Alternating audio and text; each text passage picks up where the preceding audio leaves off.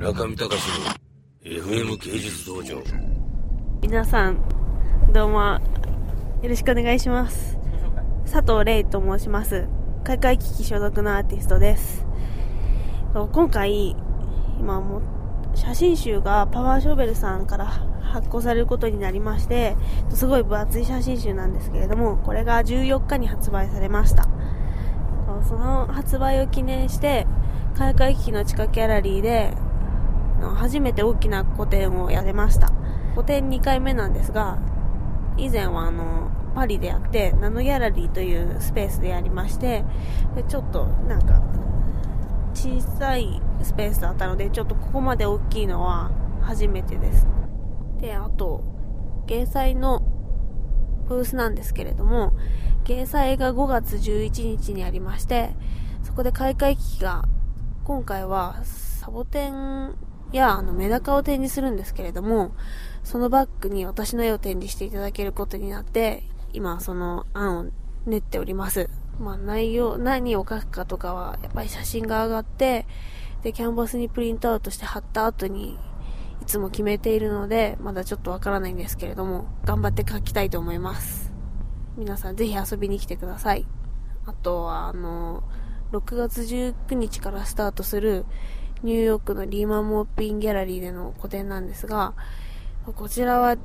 もう本当に 頑張んないと やばいっていう状況なんですが、すごい広いギャラリーなんですよ。で、以前、ミスターさんの個展をそこでやった時に、あの、お手伝いで行って、中に入ったことがあるんですけど、あの、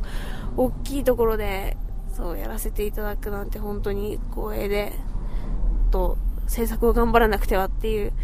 両方の思いで今構想作品の構想を練っているところです。なんかマケットにしてあのマケット美術館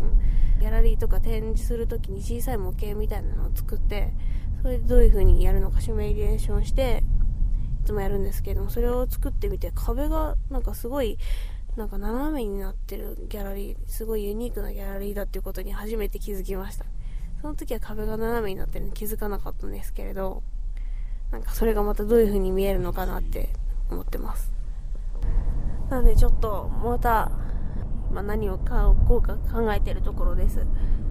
なんかいつも、なんかすごい書いていて面白いなって思うのが、なんか自分が考えてることとか、毎日考えてたことなんか、なんか書いてるうちに考えがまとまってくるのがなんか自分ではすごい楽しくって書いているんですが今回もなんか芸祭の方もあるしあとリーマン・モーピンのこともあるし考えることがたくさんあるなと思ってなんか作品何を書くかっていうこと自体もそうなんですけれど